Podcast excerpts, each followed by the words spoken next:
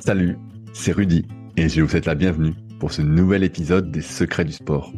Le but de ce podcast est de vous partager ma passion du sport et notamment de découvrir les secrets d'entraînement des champions. Qui sont-ils et que font-ils pour performer au plus haut niveau? Si vous ne me connaissez pas, je suis Rudy Koya, fondateur du site superphysique.org destiné aux pratiquants de musculation sans dopage que j'ai fondé en septembre 2009. Sur ce site, j'ai écrit des milliers d'articles, fait des milliers de vidéos et je fais des podcasts depuis maintenant plus de 10 ans avec toujours la même ligne de conduite, trouver des réponses à mes questions. Sur ce site, vous retrouvez une partie de ce que je propose, que ce soit en termes de compléments alimentaires, notamment destinés à améliorer votre santé, et bio, mais aussi une application SP Training, des livres, des formations, ainsi que du coaching à distance. Aujourd'hui, j'ai le plaisir de vous partager ma conversation avec Denis Auguin, qui fut l'entraîneur d'Alain Bernard entre autres, et qui est aujourd'hui en charge de l'équipe de France Relève. Alors, comment s'entraîne-t-on en natation pour progresser et performer? Quels sont les fondamentaux, la planification utilisée, et surtout à quoi ressemblent les séances? Mais aussi, comment détecte-t-on un potentiel? Denis dit souvent, répéter ce n'est pas recommencer. Allez, bonne écoute. Salut Denis, t'as la forme ou quoi? Bonjour, très bien, merci. Et toi? Bah moi toujours, euh, surtout quand j'interview, euh, quand je t'interview, euh, je suis très content. Ça fait longtemps que j'attendais ça. je voulais revenir rapidement sur ton parcours. J'ai pu voir que ta mère était maître nageuse et que toi, tu avais fait des, études pour être prof de PS, si j'ai bien compris. Oui. Et je me demandais, quand est-ce que tu as commencé la natation, toi, personnellement? Est-ce que ta mère t'a forcé à faire de la natation? Est-ce que tu es tombé dedans quand tu étais petit? Pas du tout. Euh, non, non, euh, j'ai appris à nager très tôt, ça oui, mais après, non, j'ai j'ai fait de, la compétition à partir de 14 ans, donc ce qui est relativement tard. Euh, avant, j'ai fait pas mal de judo et de hand. Et après, je me suis mis à nager. Je ne sais pas trop pourquoi, enfin, c'est comme ça. Et puis, sans faire une carrière euh, très intéressante, enfin, intéressante pour moi, mais pas intéressante en termes de résultats. Et puis, euh, puis voilà. Donc, euh, enfin, j'ai vite compris que je serais pas un très bon nageur. Donc, euh, je nageais parce que ça me plaisait, l'entraînement me plaisait, et voir mes copains, ça me plaisait, mais j'ai vite compris que je serais pas un bon nageur. Qu'est-ce que tu nageais exactement? Un peu de crawl et un peu de dos, voilà. Oh, t'as pas l'air Non, non, mais rien de significatif en fait. Qu'est-ce qui t'a fait dire que t'avais pas, qu'il te manquait quelque chose pour atteindre le plus haut niveau? Bah, tu sais, je m'entraînais avec des gens qui étaient euh, euh, performants, mais je voyais bien que j'avais beau, faire autant d'efforts qu'eux, euh, j'avais pas les mêmes résultats. Donc euh, voilà, mais ça me ça m'a jamais gêné en fait. J'ai pas euh, parce que de toute façon, dans ce que je faisais, je, ça, ça me plaisait, donc euh, c'était pas un problème en fait le niveau de performance. Je faisais le maximum de ce que je pouvais. Et, mais encore une fois, ce qui me plaisait, c'était faire du sport, de la compétition, ça oui, euh, être avec mes copains, euh, voilà, enfin un truc normal de d'ado et de jeune adulte quoi. Après. Jusqu'à quel niveau t'as été alors? Euh, Limite nationale 1, euh, voilà, limite championnat de France. C'est c'est quand même pas si mal. Oui. Non. Tu, tu nageais quand même bien, c'était pas rigolo quand même. c'est pas nul, mais bon, c'est pas. Voilà. Et, et est-ce que quand tu as commencé un peu les compétitions de natation, que tu étais avec les copains, tout ça, tu t'es passionné pour la natation? Parce que j'ai pu lire aussi que euh, ce qui te passionnait, euh, qui a notamment euh, vers ta trentaine d'années, c'était comment aller plus vite. Est-ce que tu as tout de suite eu cette passion de la natation quand tu as commencé les compétitions, que tu t'es pris au jeu avec les copains? Ce qui m'intéressait, c'est de comprendre ce qu'on faisait. Et, et en fait, j'ai, c'est une époque où je nageais où la natation était approchée euh, essentiellement par un biais physiologique. Et c'est là que tu t'aperçois qu'en fait, tu peux faire, euh, ben, tu peux faire tous les kilomètres que tu veux. Si tu développes pas autre chose que de la physiologie, tu, tu, tu peux pas progresser en fait. Donc, euh, voilà, c'est ça fait partie des choses qui m'intéressaient, oui. Et, et, ça veut dire que ça ressemblait à quoi alors les, les entraînements à l'époque C'était un peu d'entraînement basé sur euh, les filières énergétiques entre guillemets? Euh, Ouais, c'était quasiment que ça, oui. Donc du volume, du volume et du volume? Ouais, ouais. Après, euh, on faisait de la technique entre guillemets, mais c'est de la technique un peu dissociée. Euh... Soit on faisait de la technique, soit on faisait de la physio, mais euh... et en fait, ça marche pas comme ça. Tu peux pas, tu peux pas scinder les deux. Est-ce que c'est à ce moment-là que tu te dis que tu veux être entraîneur de natation? Parce que tu as fait professeur de PS Alors, euh, tu vois, comment s'est passé le switch un peu? Écoute, euh, oui, à la base, je fais des, études en STAPS. Euh, et puis, mais en parallèle, j'ai toujours, entre guillemets, toujours entraîné, en tout cas, toujours enseigné, parce que dès que j'ai eu 18 ans, j'ai travaillé dans, un club de natation. Donc, euh, je faisais l'école de natation, la natation loisir. Euh. Il y a qu'un truc que j'ai jamais fait, c'est l'aquagym dans un club de natation. Et j'en ferai jamais. Mais hum, non, voilà. Donc, depuis que j'ai 18 ans, je travaille dans le club, en fait, dans, un club à Nice, et et ça me plaît en fait. Ça me plaît de, m'occuper de jeunes, ça me plaît de de transmettre, ça me plaît. Et en même en parallèle, je fais mes études euh, de PS. Et je fais ce métier-là à la base parce que ce qui me plaît, c'est transmettre, c'est éduquer, c'est enseigner. Mais euh, après, quand tu commences à faire des stages en situation, euh, des choses comme ça, euh, ce qui m'a le plus euh, freiné pour être professeur d'éducation physique, c'est que le public n'est pas forcément motivé de te voir ou motivé de, de par rapport à l'activité que tu leur proposes. Et, d'un autre côté, dans le club, je m'épanouissais de plus en plus. Euh, donc je me suis dit, bah, pourquoi pas partir là-dessus. Donc j'ai dû faire mon service militaire d'abord, euh, à la fin de mes études. Et puis euh, quand je suis revenu après le service militaire, j'ai vraiment entraîné pour la première fois un vrai groupe, pas de haut niveau, mais un bon groupe de, de garçons et de filles de niveau national.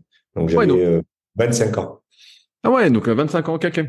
Euh, et donc, bah, sur, sur le côté entraînement, qui est un peu le, cœur du podcast, tu disais que bah, quand tu étais jeune, c'était beaucoup le, le volet euh, physiologique, euh, que tu souhaitais comprendre les choses. Alors, je te pose la question générale et on, on, va la décortiquer, mais euh, qu'est-ce qu'il faut faire pour nager vite alors? D'abord, il faut freiner le moins possible, euh, parce qu'on est face à des résistances qui sont exponentielles, hein, qui sont carrées de la vitesse. Donc, chaque dixième gagné amène des freins énormes, supplémentaires. Donc autant essayer de freiner le moins possible. Donc avoir une position hydrodynamique euh, intéressante. Et puis euh, ensuite, euh, évidemment, c'est ben, développer des habiletés motrices qui vont te permettre d'être de plus en plus efficace. finalement, c'est pas très compliqué à décrire. C'est freiner le moins possible et aller loin et vite à chaque action motrice. et puis une, une, fois que tu sais faire ça, finalement, tu mets de l'endurance là-dessus. Euh, enfin, en tout cas, c'est comme ça que je construis moi les choses, mais euh, euh, c'est assez simple et dans la théorie. Après, à, à, à enseigner, c'est pas toujours facile. Donc, pour toi, tu pars plutôt de la technique pour aller vers le physiologique? Ouais, en fait, c'est la, la fonction qui crée l'organe et pas l'inverse. C'est-à-dire que c'est en faisant des choses que que tu vas créer du muscle, que tu vas créer de l'endurance musculaire, que, que, tu vas développer la physio, mais euh, et, tant qu'à développer de la physio et développer du muscle, ben autant faire des gestes justes en fait. Alors, euh, bah, je développe chaque partie. Comment on fait pour ne pas euh, freiner? Donc, euh, moi, je te donne un contexte. Je fais du, kayak, donc j'ai un peu ces problématiques de plus tu accélères, plus ça freine. Ouais. Quand tu mets la pagaie dans l'eau, si tu donnes pas un bon coup, bah pareil, c'est la propulsion va pas. Ouais, mais c'est les mêmes principes de base. Exactement. Le, le, kayak est indéformable. Euh, alors que le nageur se déforme euh, sans cesse, c'est-à-dire que c'est un voilà, c'est pas c'est pas quelque chose de rigide un nageur. Donc le but c'est d'être euh, effectivement assez assez rigide et donc d'abord une position le plus à plat. Alors on va pas non plus faire très compliqué, mais une, position très avec qui offre peu de résistance à l'avancement, donc la tête relativement la nuque parallèle au niveau de l'eau, essayer d'être euh, évidemment bien gainé, faire en sorte que la respiration perturbe le moins possible, euh, ben, qu'il ne rajoute pas des freins en tout cas à l'avancement, même si ça en rajoute toujours. Euh, voilà, la, la, première chose c'est ça, c'est avoir une position la plus hydrodynamique possible. Et ensuite, en nageant, ben, c'est euh, avoir des, des, des, mouvements qui perturbent le moins possible cette, cette position-là. Voilà. Qu'est-ce qui fait qui, que musculairement tu vas perdre cette position euh, on va dire, euh, parallèle à l'eau pour euh, simplifier? Bah, Si tu veux, c'est vraiment, c'est pas tant musculaire, même si euh, effectivement, faut, faut des muscles, mais on fait un sport porté. Donc dans ce sens-là, euh, ça demande pas un effort surhumain musculairement d'être euh, d'être en position hydrodynamique. Par contre, ça demande un, euh, une vraie prise de conscience de de, comprendre l'espace en fait, parce que finalement on est construit comme des terriens, c'est-à-dire qu'on regarde devant nous, euh, on a les pieds au sol, et la natation, si tu veux être dans une position hydrodynamique, c'est tout l'inverse, c'est-à-dire qu'il faut avoir le, le regard vers le bas euh, tu as les pieds derrière toi et tu l'avant et l'arrière ne sont plus du tout dans les mêmes repères que ce que tu as en, termes de terrien. Et les gens qui savent pas nager, ben, en fait c'est ça, parce qu'ils sont debout et donc euh, plus tu es debout, plus tu coules. Et euh, plus tu es allongé, plus, tu es allongé, plus tu, tu flottes en fait. Et donc c'est c'est vraiment ça. C'est ça paraît très basique, mais c'est pour un terrien, c'est c'est c'est euh, un effort, enfin, un effort de compréhension qui, qui prend beaucoup de temps, en fait. Et être capable de le faire ensuite en nageant à 2 mètres 30 secondes, ça, c'est encore autre chose. Mais, euh, mais souvent, souvent, les gens, quand ils me voyaient entraîner, ils me disaient, mais en fait, tu, on dirait de l'école de natation, mais euh, si on, en, on enlevait le, le, volume et les intensités, finalement, euh, oui. C'est comme un, je sais pas, un pianiste euh, ou un guitariste, euh, il répète ses gammes en fait, mais c'est exactement la même chose. Et après ces gammes, tu les mets à l'épreuve de la vitesse, de la distance ou de l'intensité, peu importe. Mais en fait, c'est exactement la même chose. Et de toute façon, pour créer quelque chose d'exceptionnel, euh, une perf exceptionnelle, il faut être libéré de, de ces contraintes techniques. Est-ce que tu, tu dirais que plus tu es fluide, moins tu freines? Dans le sens où si tu te crispes pas, tu gardes cette position et c'est dès que tu vas fatiguer, tu perds cette position, tu crispes et euh, tu redeviens un terrien? Oui, oui, il y a une question de relâchement dans, dans tout sport, dans tout geste sportif finalement, euh, même artistique. Enfin, euh, le relâchement dans l'effort est quelque chose de, de, de fondamental. Euh, mais ça demande beaucoup, beaucoup, beaucoup de travail. Et en fait, euh, on me demande souvent combien il faut nager, mais j'ai pas j'ai pas la réponse à ça. En fait, c'est la répétition d'habileté motrice qui provoque un kilométrage. Et c'est pas et c'est pas parce que tu nages beaucoup que tu vas provoquer des habiletés motrices en fait. Enfin juste. en l'occurrence, plus tu nages souvent, plus elles se dégradent tes habiletés motrices avec la fatigue. Donc voilà, moi moi je considère les choses comme ça. C'est tu développes des habiletés motrices avec des objectifs, et puis ça, ça crée du kilométrage, ça crée de l'endurance musculaire, ça crée de l'endurance technique, ce que j'appelle moi l'endurance technique, c'est-à-dire c'est être capable de garder, de nager juste, même quand ça devient très compliqué physiquement.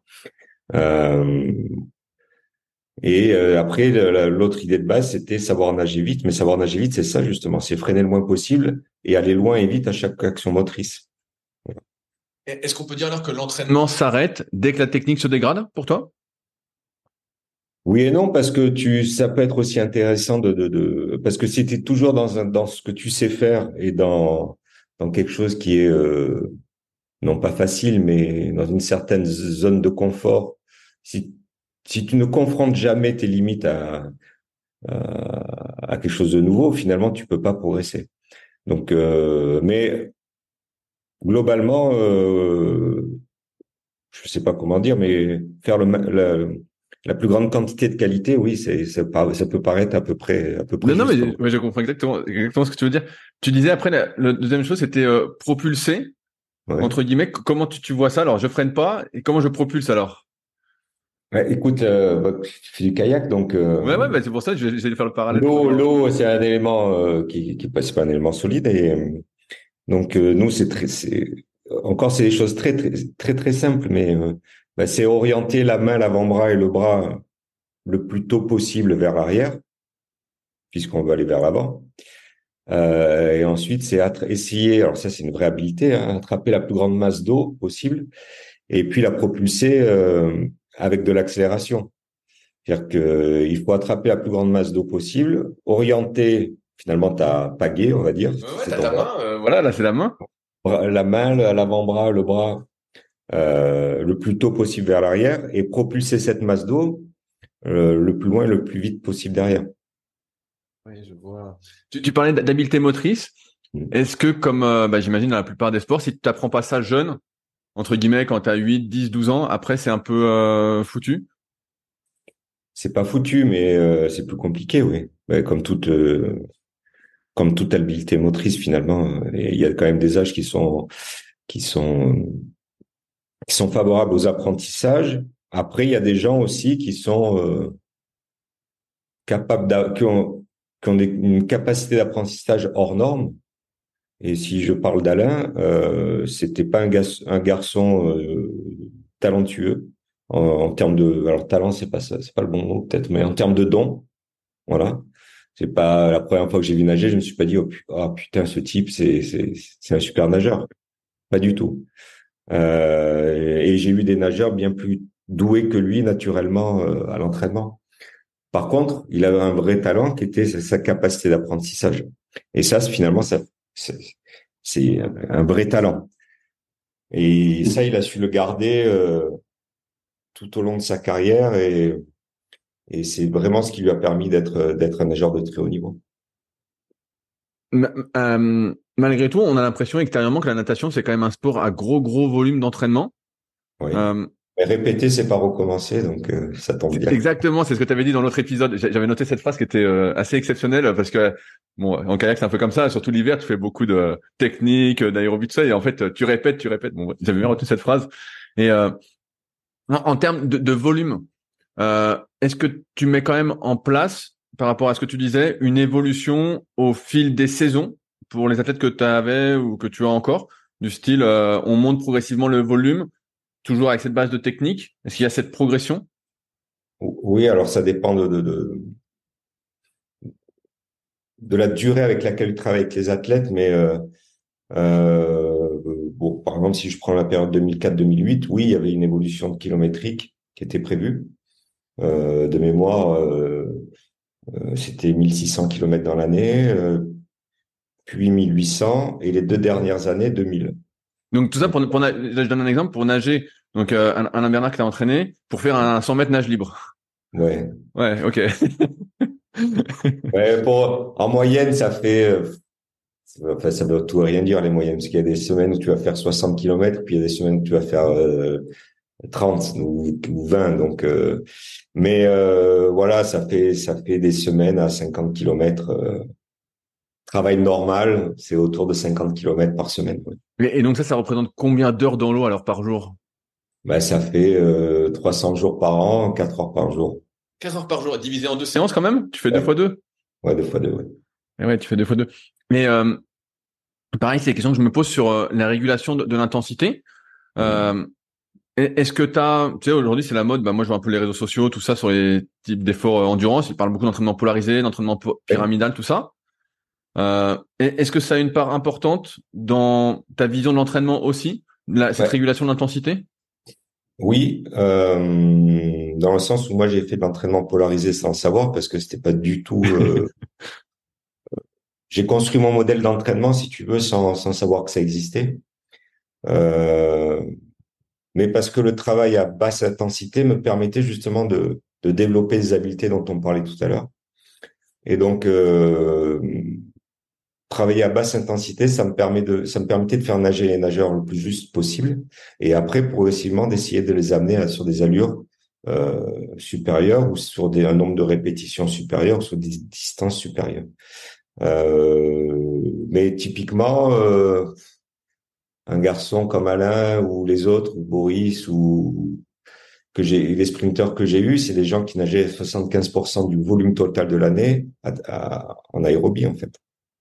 Et, et comment tu détermines l'aérobie dans l'eau Parce que pareil, tu vois, je vois un peu tout ce qui est euh, test lactate, test euh, en laboratoire, euh, les fréquences cardiaques, mais quand tu es dans l'eau, tu vas pas faire test lactate, test avec bah, le c'est compliqué. Si ça se fait Ça se fait, oui, oui, c'est un protocole un peu lourd, mais ça se fait, oui, oui, on peut le faire. Tu peux déterminer les, le, le, seuil euh, anaérobie, ce genre de choses, mais euh, euh, bon, c'est un peu lourd à faire, mais ça se fait, oui, bien sûr. Et puis après, il y a des protocoles simplifiés ou ce qui nous permettent, sans la prise de, sans le masque, avec la prise de gaz et ainsi de suite, de, de, de, de voir ça. On peut aussi le coupler avec des tests en, sur vélo ou en course, euh, qui sont pas tout à fait justes par rapport à, à, ce qui se passe dans l'eau, puisque euh, on, ne serait-ce que la position euh, debout ou assise, euh, elle influe par rapport au nageur qui est, qui est en position allongée. Mais euh, oui, oui, après, il y a aussi, tu sais, il y a des entraîneurs qui font, euh, je sais pas moi, moi je travaillais en cette zone, mais peu importe. En fait, il y en a qui vont te dire, euh, euh, je sais pas, euh, vert, euh, orange, rouge comme allure, comme intensité. Je vois, très bien. Il y a des entraîneurs de très haut niveau qui font ça et ça marche très bien.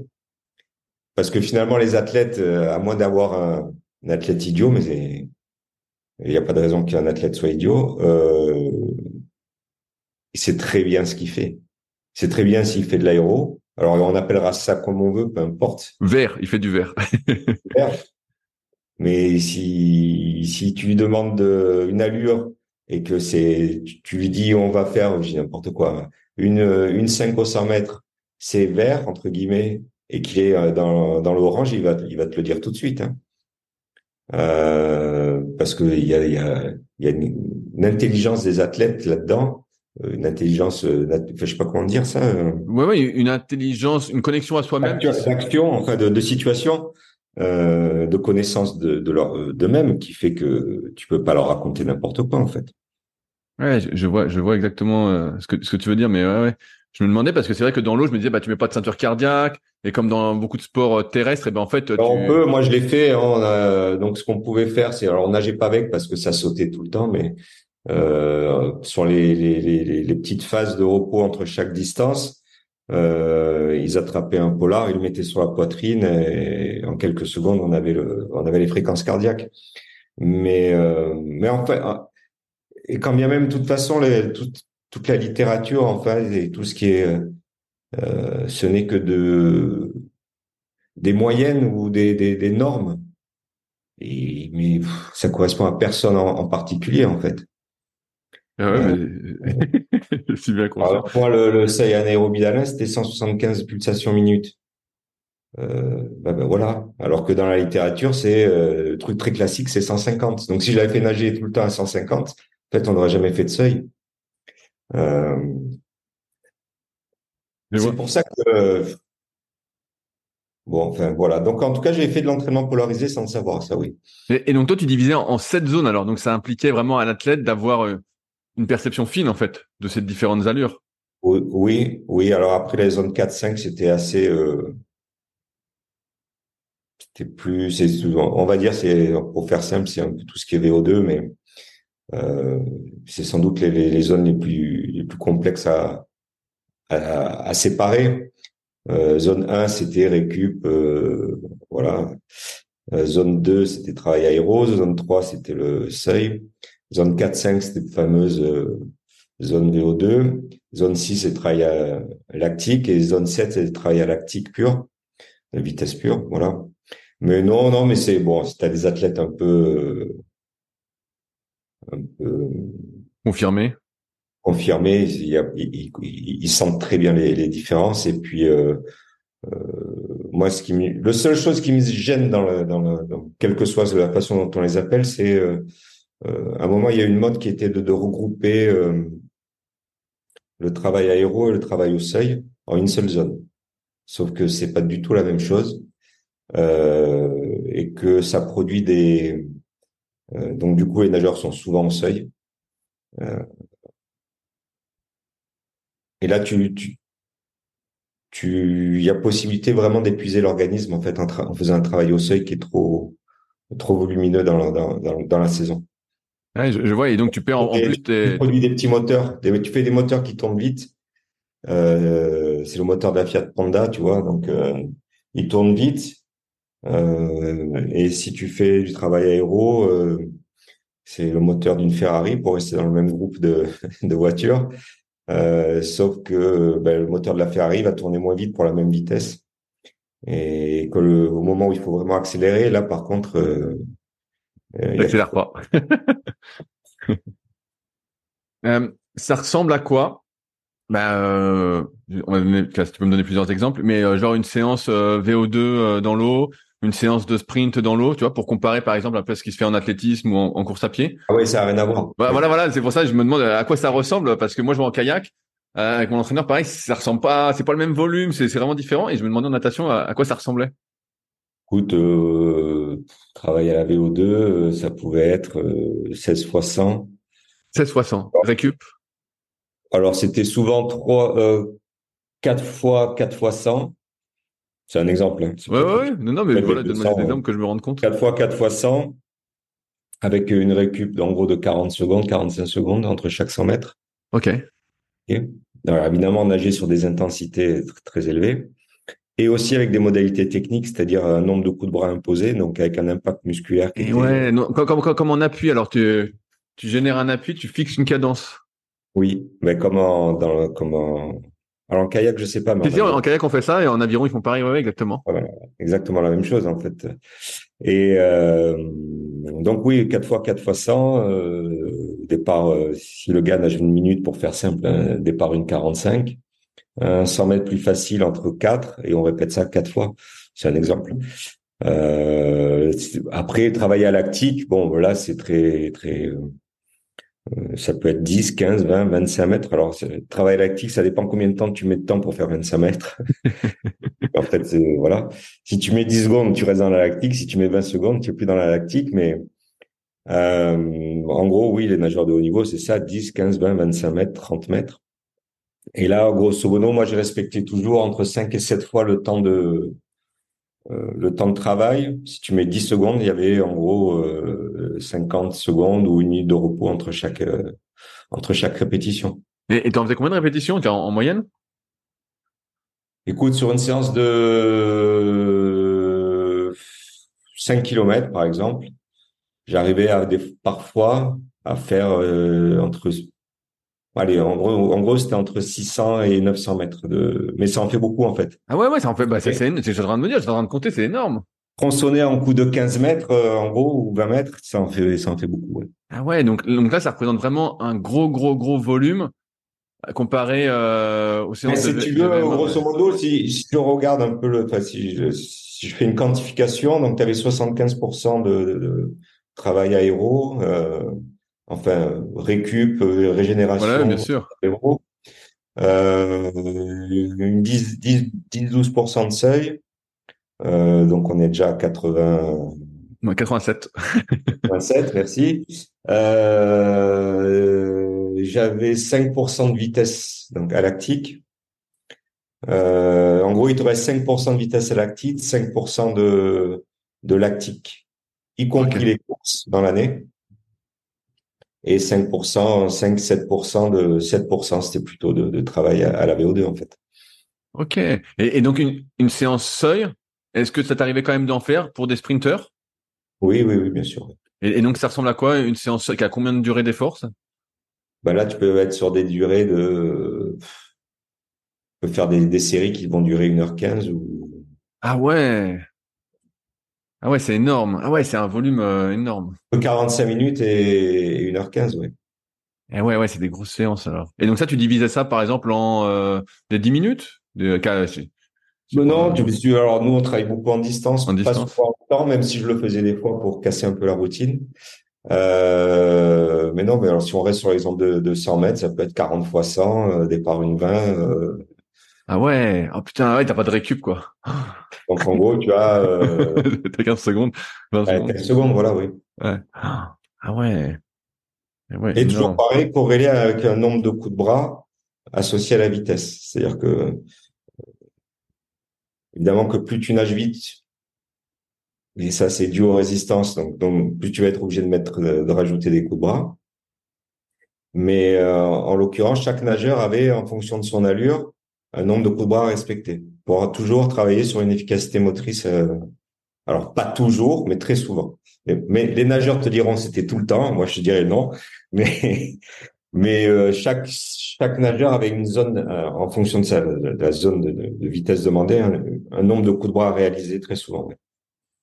Mais parce que ça les forçait au-delà de l'habileté motrice, au-delà de l'endurance musculaire, ben, tout simplement à aussi réfléchir comment je fais pour freiner le moins possible parce que c'était pas trop, c'était à peu près cortiqué.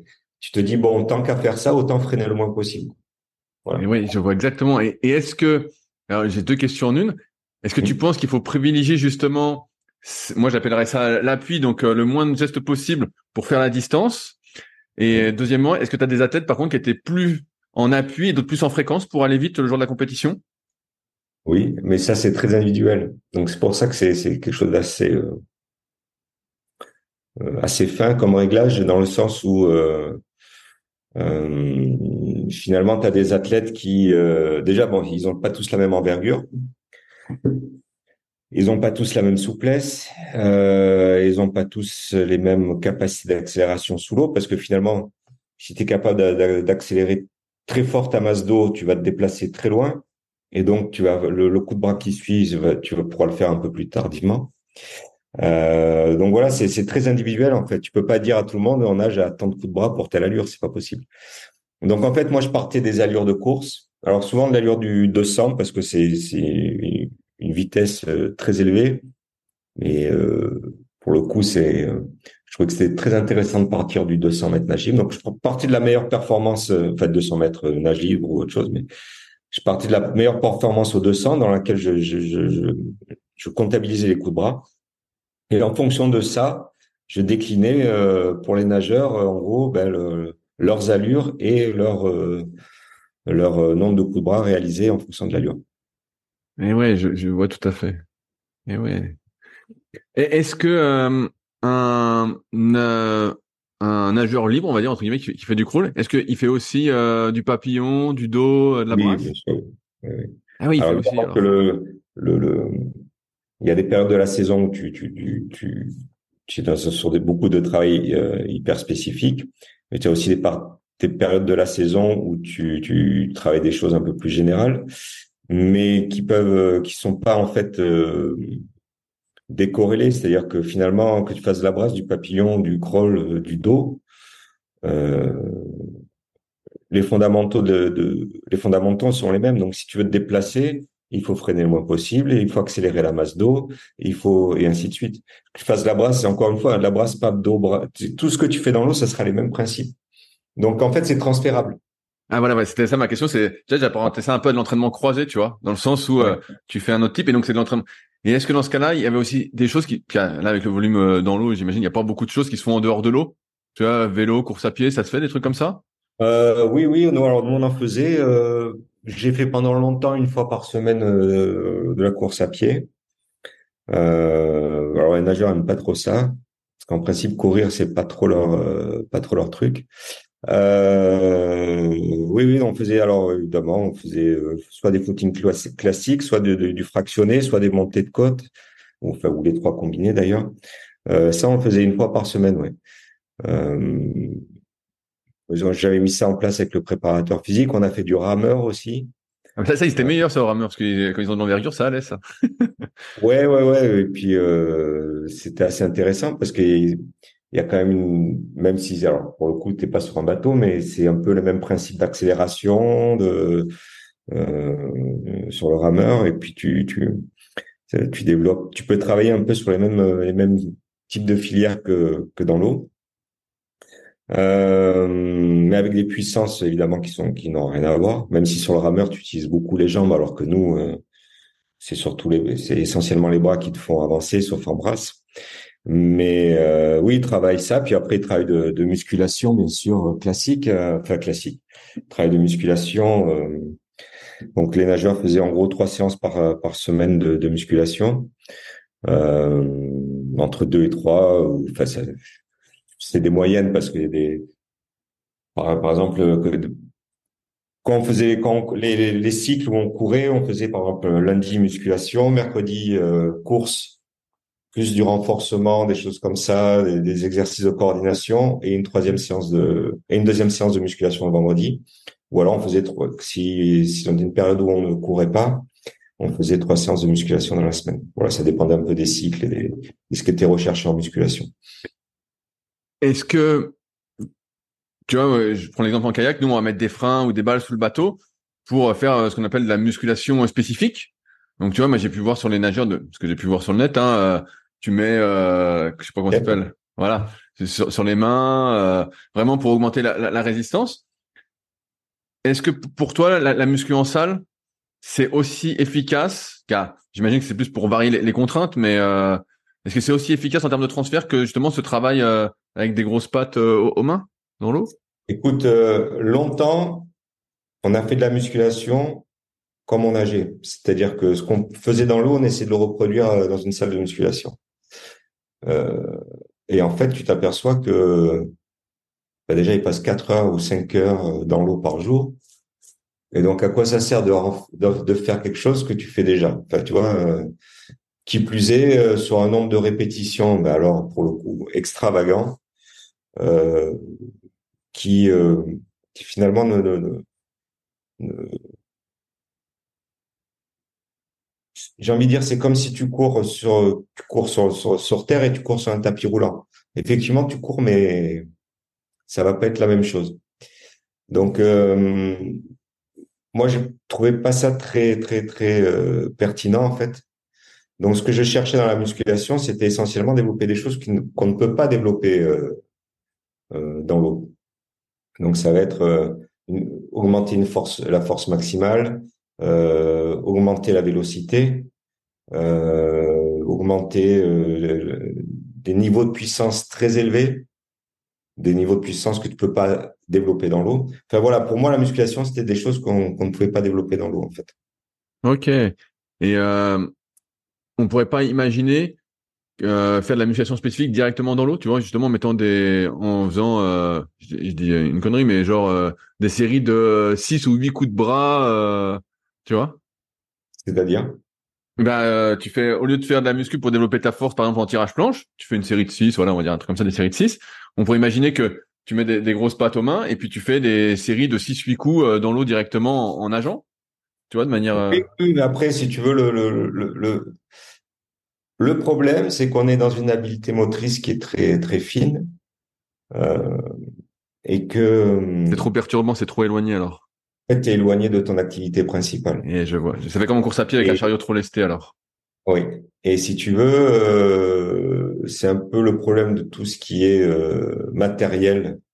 Euh, alors ça peut être les palmes, les plaquettes, le pull boy, en fait tout, tout ce petit matériel qu'on a à disposition.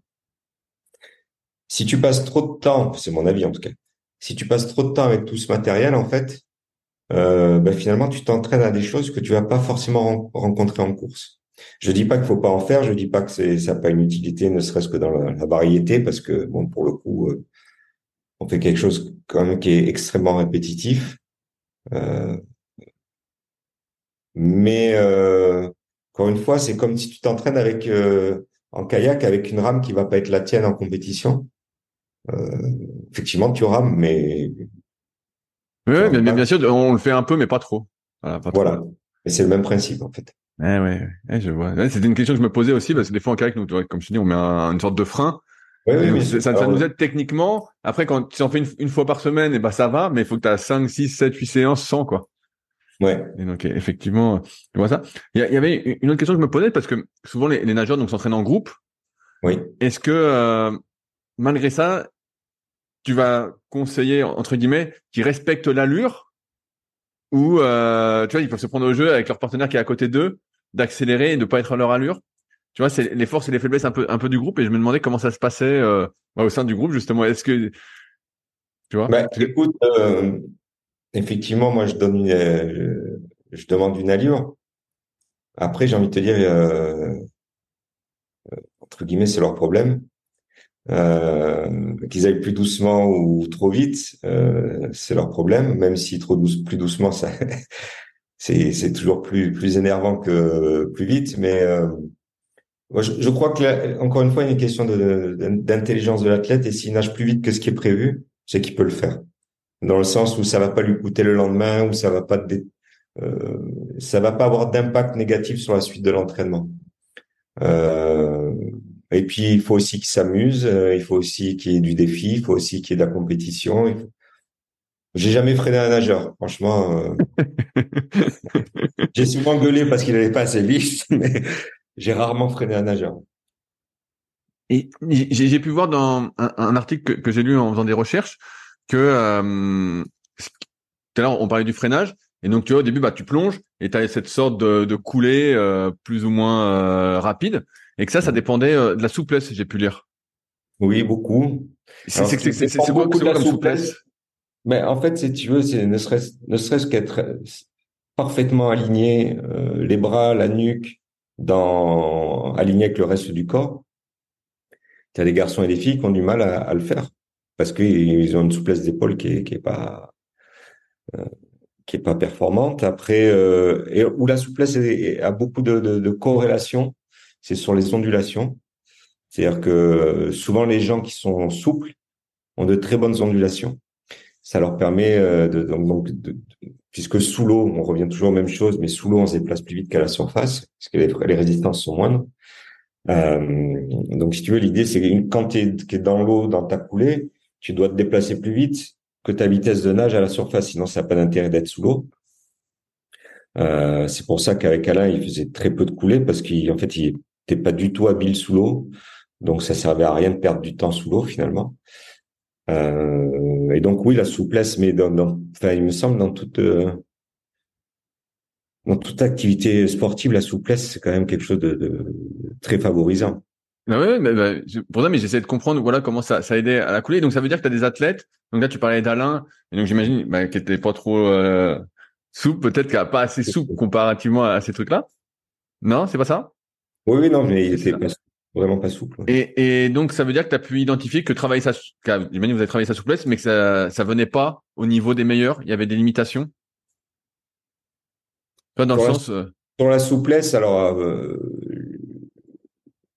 ça fait partie des choses. Alors, Alain, je l'ai pas eu à 12 ans, donc euh, peut-être que si on avait travaillé de la souplesse à 8, 10, 12 ans, euh, on aurait pu faire vraiment des différences. Après, euh, tu, tu fais des petits progrès, mais ça reste vraiment limité quand quand tu as passé la puberté, ça devient vraiment limité.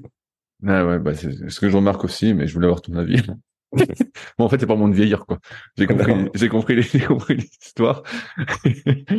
euh, je voulais parler un peu de ton rôle euh, au sein euh, de la Fédé. Donc, tu es, en charge de l'équipe de France relève, de détecter entre guillemets euh, les potentiels. Donc, de ce que j'ai pu lire entre l'équipe de France junior et l'équipe de France un peu senior. Oui. comment tu détermines un potentiel? Ah. et ouais, c'est une drôle de question. Mais est-ce que par exemple c'est une histoire de taille et d'envergure? Tu vois? Est-ce que c'est une histoire euh, Tu vois, tu parlais de capacité d'apprentissage d'Alain Bernard. Est-ce que c'est une histoire euh, de La capacité d'apprentissage, c'est c'est euh, c'est des, des choses que tu peux voir que quand tu connais bien les gens et quand tu les côtoies à l'entraînement, peut-être pas régulièrement, mais relativement sur plusieurs années. Il y a des il y a des garçons et des filles que je suis depuis avec qui j'ai des parcours euh, depuis plusieurs années et je commence à bien les connaître, même si je les entraîne pas au quotidien. Et pour, euh, mais pour le reste, euh, écoute, on fonctionne comme ça. on a déjà on a un réseau de cadres techniques situé sur toute la France. Donc toutes les compétitions sont sont sont regardées, j'ai envie de dire. après, on a une base de données qui est ultra performante, c'est-à-dire que chaque personne qui nage une course en France, on, a, on l'a. C'est-à-dire que partout, même euh, si tu nages au fin fond de la Lozère, un 50 mètres brasse, je vais savoir que tu as fait un 50 mètres brasse. Après, évidemment, on a des alertes parce que bon, euh, en fonction du temps au 50 brasses, en l'occurrence, euh, ça nous intéresse plus ou moins. donc, en fait, on travaille avec l'IRMS, l'Institut de recherche de, de, l'INSEP, donc qui récolte toutes les données de, de, la base de données fédérale euh, et on croise ça alors avec plusieurs indicateurs. Évidemment, alors on a on a des c'est par euh, c'est par âge, 12 hein, par exemple 12, 13, 14. Je regarde pas avant 12 ans, ça m'intéresse pas beaucoup. Euh, 12, 13, 14, 15 et ainsi de suite. Hein. Euh, donc on a l'âge, on a chaque euh, performance, enfin, chaque niveau est découpé en 10 couloirs de performance. Donc on s'intéresse à ceux qui rentrent dans le, le meilleur couloir de performance ou ceux qui sont proches du meilleur couloir de performance. Euh, à ça, on couple avec des, des mesures euh, pour déterminer l'âge euh, physiologique. Voilà, oui, mais je, je vois bien cette histoire. Ensuite, on s'intéresse, et c'est quelque chose de vraiment très pertinent aux pentes de progression. Euh, C'est-à-dire qu'on s'aperçoit que je parle de top athlètes. Hein, euh, tous les top athlètes, à un moment, ils ont une espèce de, de fulgurance dans le euh, dans leur progression et qui ne s'arrête quasiment pas jusqu'à être champion olympique ou alors c'est champion olympique ou, olympique ou troisième au championnat du monde enfin euh, voilà. Et donc ces, ces, inclinaisons d'un coup de pente de performance sont des, des, signaux très très intéressants pour nous. Donc on a la maturité physiologique on a les, les tailles les envergures euh, les, les poids euh, le niveau de perf évidemment euh, les pentes de progression les, oui et puis euh, après, euh, bah, évidemment qu'on les regarde nager parce que c'est quand même euh, le cœur de notre activité.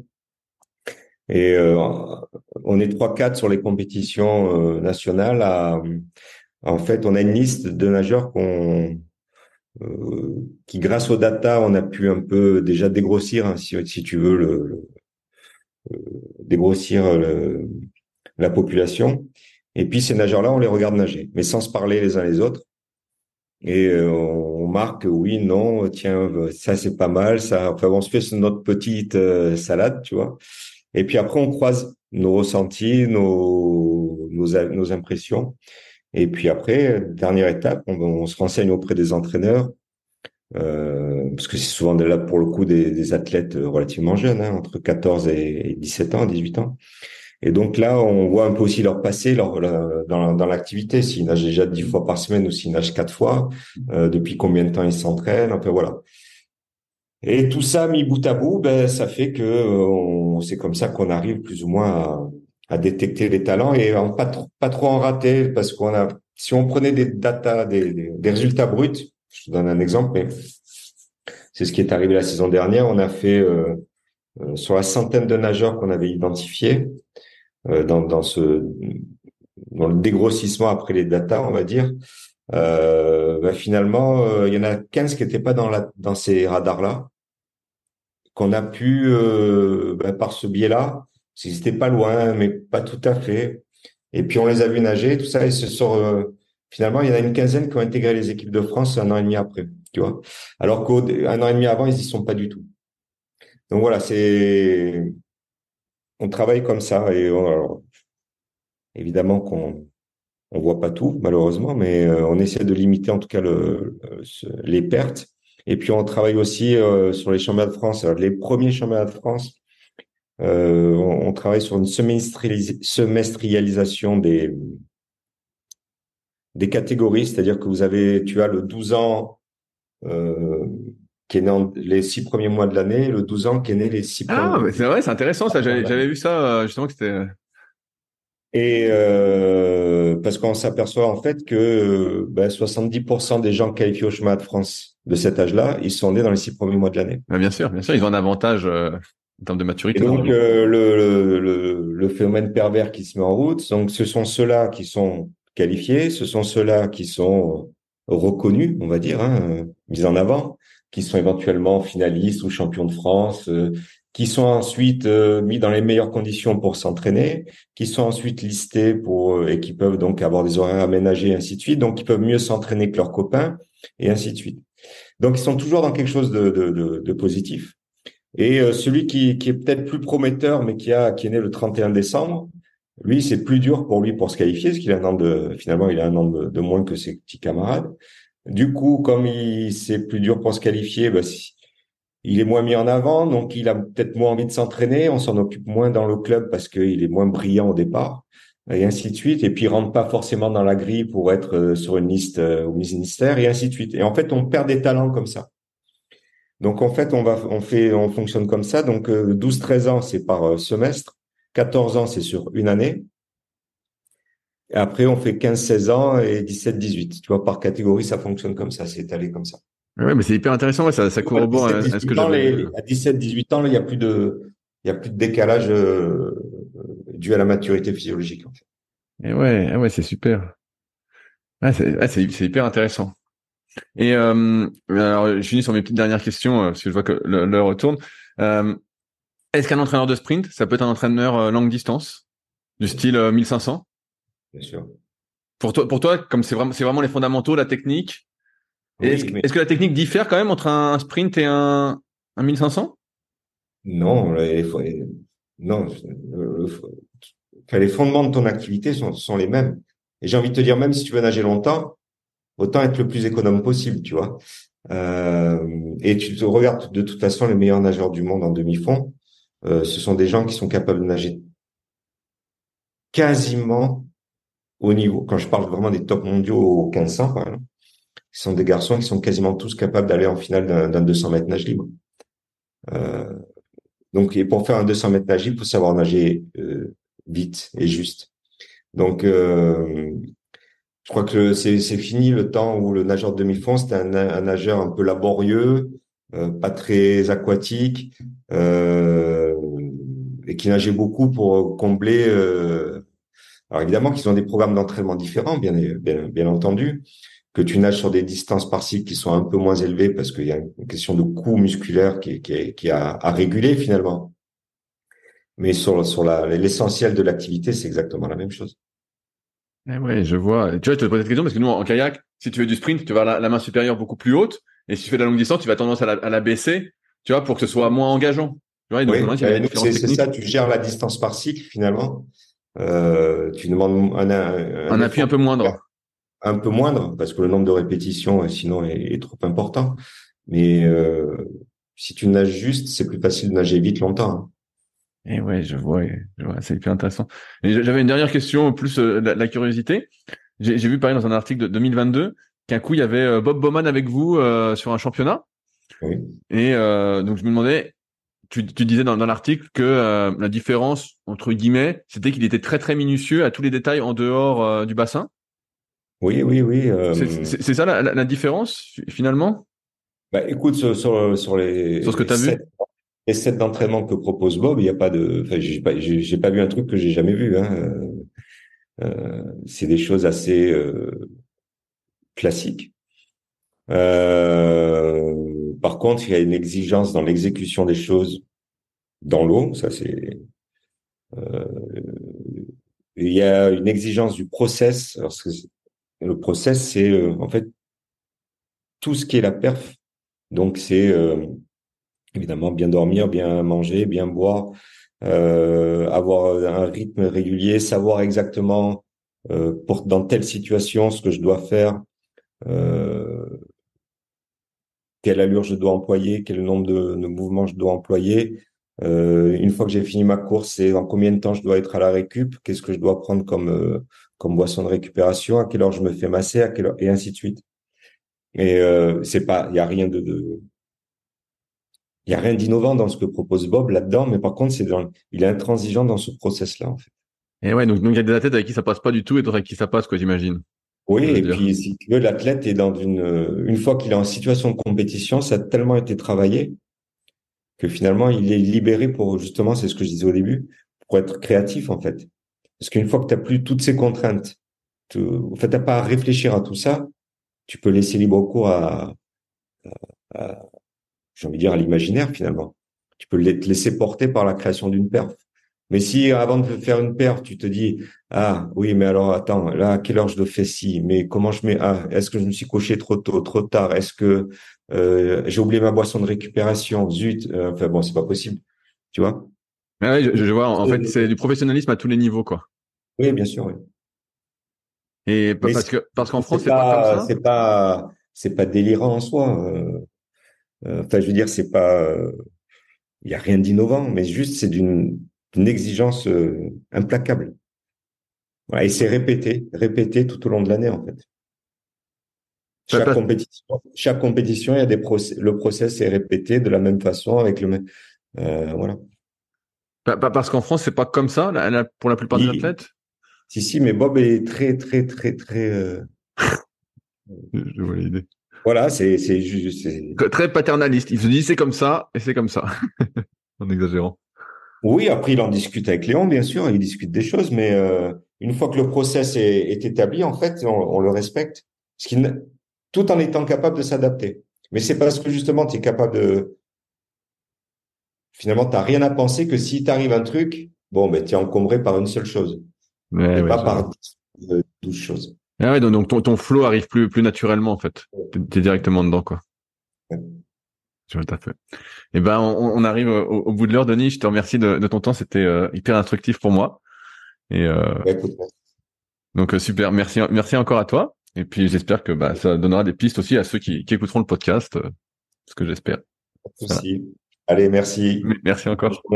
Ciao, ciao. aussi. Salut. Si vous êtes encore là, c'est sans doute que l'épisode vous a plu. Dans ce cas, je vous invite grandement à m'aider à faire grandir ce podcast en mettant une note de 5 étoiles et un commentaire d'encouragement sur l'application de podcast où vous l'écoutez et plus particulièrement sur l'application podcast d'Apple.